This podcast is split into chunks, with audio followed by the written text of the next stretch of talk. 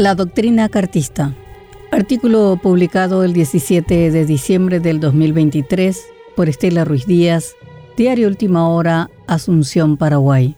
Se acabaron las poses, los maquillajes retóricos, los dobles discursos. Esta semana ha resumido como nunca antes de estos cuatro meses de gestión de Santiago Peña la verdadera doctrina del gobierno colorado cartista que redobló la apuesta en su retorno al poder.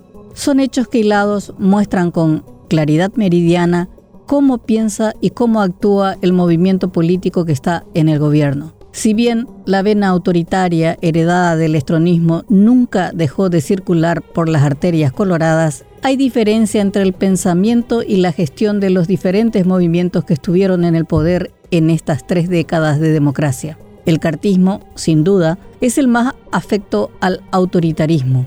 En la ANR, en manos de Horacio Cartes, a los disidentes se los expulsa.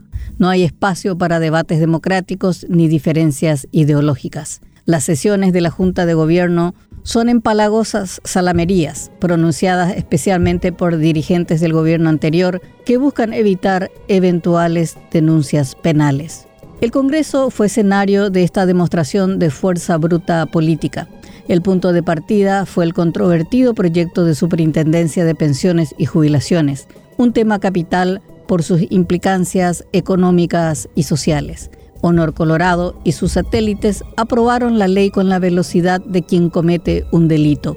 Lo despacharon en 15 minutos, sin debate alguno, en medio de la fuerte represión a los sindicatos y jubilados que salieron a protestar. Fueron detenidas más de 30 personas y liberadas en horas de la noche cuando se consumaron los hechos. En la Cámara de Diputados no fue diferente. Si en el Senado el oficialismo carece de voceros con capacidad intelectual para sostener un mínimo debate con la oposición, la Cámara Baja es aún peor.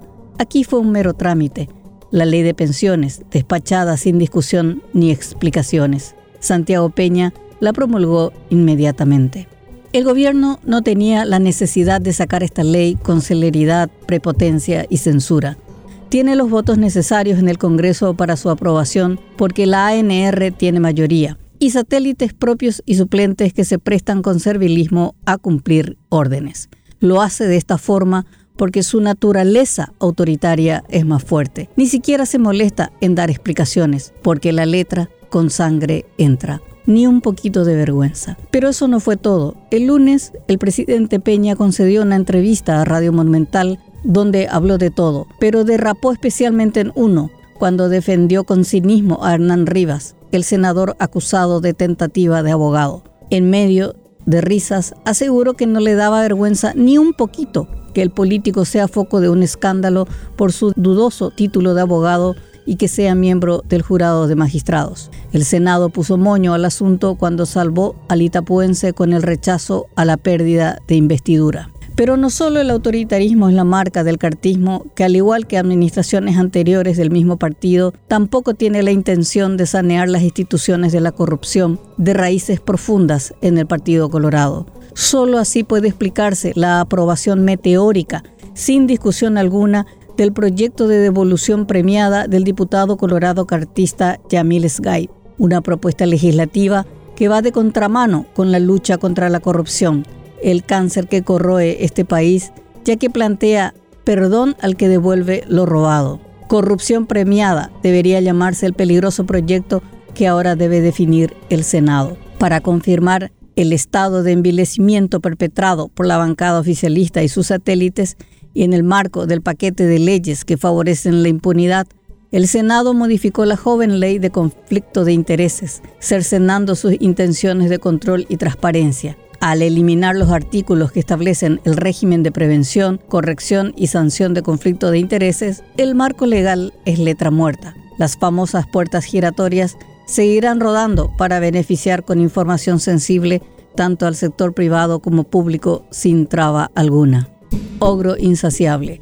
Para cerrar la semana, el presidente del Congreso, Beto Velar, anunció licitación para ampliar las oficinas legislativas porque el plato volador ya no da más. Según la nómina, hay 18 funcionarios por cada legislador, 2.870 para 125. pero la clientela política, ese ogro insaciable, pide más rubros, sin importar la situación económica del país. Mientras, el vicepresidente Pedro Aliana hace nombrar a su hija como asesora de diputados con un aumento salarial del 200%.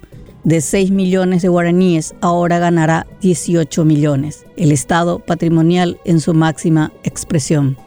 Hechos que contradicen al ministro de Economía cuando pide mejorar la calidad del gasto, pero no se anima a confrontar con el modelo contra el que dice luchar.